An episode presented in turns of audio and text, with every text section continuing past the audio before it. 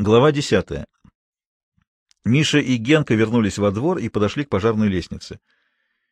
Миша надел на шею моток проволоки, прикрепил к поясу связки роликов и стал взбираться по лестнице. За ним с двумя шестами последовал Генка. Их подъем был прерван появлением в окне женщины с растрепанными волосами и банкой в руке. «Хулиганы! Варюги!» — кричала женщина, поворачиваясь во все стороны и показывая банку жильцам. «Пол банки варенья сожрали!» Миша недоуменно смотрел на нее. Не трогали мы вашего варенья. Мужчина в подтяжках в другом окне укоризненно качал головой. Стыдно, Миша, а еще комсомолец. И ты, Генка, вот ж не ожидал. Не видели мы никакого варенья, закричал Генка. Хулиганы, бездельники, бушевала женщина. Какое варенье? осведомился Миша. Еще спрашивает. Клубничное. Извините, мы не едим клубничного варенья. Мальчики поднялись выше. Мытарство первых радиолюбителей, сказал Миша. Такие, как ты, прокладывают дорогу в будущее. Сознание этого только и поддерживает во мне бодрость духа, — ответил Генка, подтягивая шесты. На восьмом этаже из окна выглянул русоволосый рабфаковец, подмигнул радиозайце. Рабфаковец, учащийся рабфака, рабочего факультета. — Мы зарегистрированы. — Будете крышу ломать? Крыша-то надо мной. — Даже не дотронемся, — успокоил его Генка. — Миша проделал то же, что и Витька. Раскачал вверх лестницы, перебрался на крышу, удержал лестницу. Генка передал ему шесты и тоже перебрался на крышу. Они не удивились, увидев на крыше Витькину компанию. Сами в свое время лазили сюда погреться на солнышке, но компания была враждебной. И этот пир... Откуда такие яства? Ворованное, в этом не могло быть сомнений. Миша не хотел затевать разговор здесь, на крыше, не место — но Генка, как всегда, не смог удержаться. — Богато живете. — Живем, а что? — ответил Витька, спокойно отхлебывая ситро из горлышка бутылки. — Завидно? — Наверно, — пробормотал Генка, прикрепляя шест к дымовой трубе. Когда Миша натягивал антенну, лежавший на его пути Витька не пошевелился. Миша перешагнул через него. Витька ухмыльнулся. Убедившись, что спуск висит хорошо между окнами, Миша и Генка через слуховое окно спустились на чердак — перелезли через балки и подошли к чердачной двери.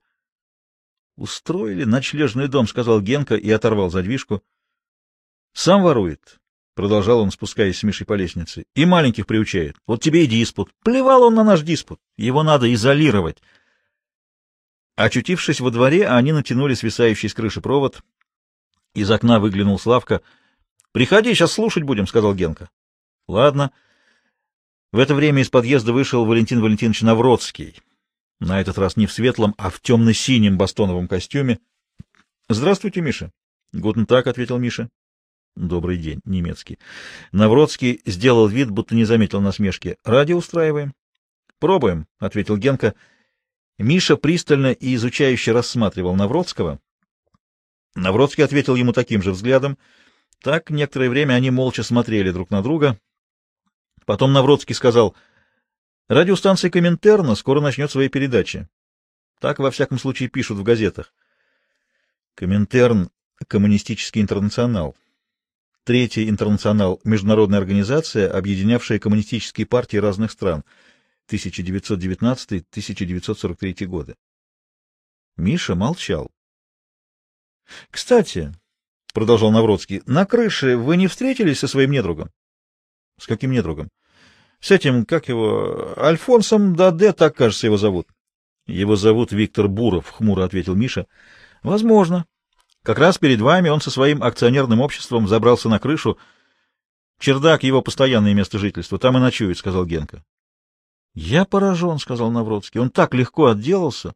Размахивал финкой, а его подержали час в милиции и отпустили. — Он никого не зарезал, — возразил Миша. — Но была попытка. Навродский был прав, но Миша не хотел с ним соглашаться.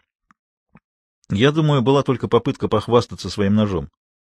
Навродский засмеялся, он хвастун, оказывается. Вот почему его называют Альфонсом Даде. Но знаете, сегодня он хвастается ножом. Завтра пустит его в ход. Мы в обществе друг детей часто сталкиваемся с подобными ситуациями. Один негодяй портит десяток детей, они тоже заводят ножи. — Этого мы ему не позволим, — сказал Генка. — Как-нибудь справимся. Не с такими справлялись. — Между прочим, — сказал Навродский, — у одного моего приятеля есть итальянский детекторный приемник. Свой вы, наверное, сами собрали? — Сами, — подтвердил Генка. — Ну вот, а то фабричный, настоящий. Их производят в Италии. Если хотите, я попрошу на время.